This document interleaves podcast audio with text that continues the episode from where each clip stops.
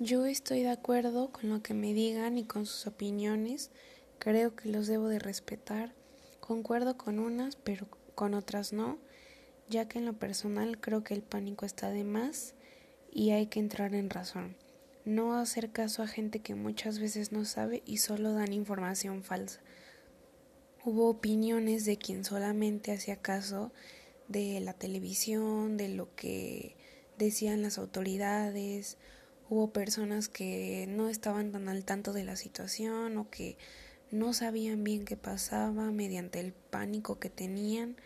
no estaban bien idealizadas acerca de esto que íbamos a enfrentar. Y en mi opinión hubo quien sí exageró ya que gracias a esas posturas de hacer compras de pánico mucha gente se quedó sin oportunidad de conseguir limpiadores, desinfectantes y hubo quien tuvo que recurrir a otras alternativas. También creo que hubo quien se quedó corto y hubo quien no, así como pienso que también hubo quien exageró y hubo gente a la que no le importó y pensó que esto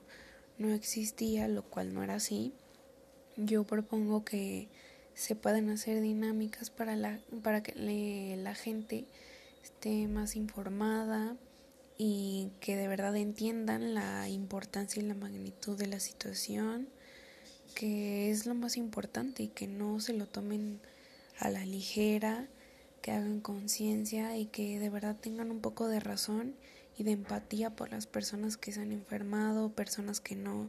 porque esto es para todos y es por todos, por cuidarnos unos a los otros.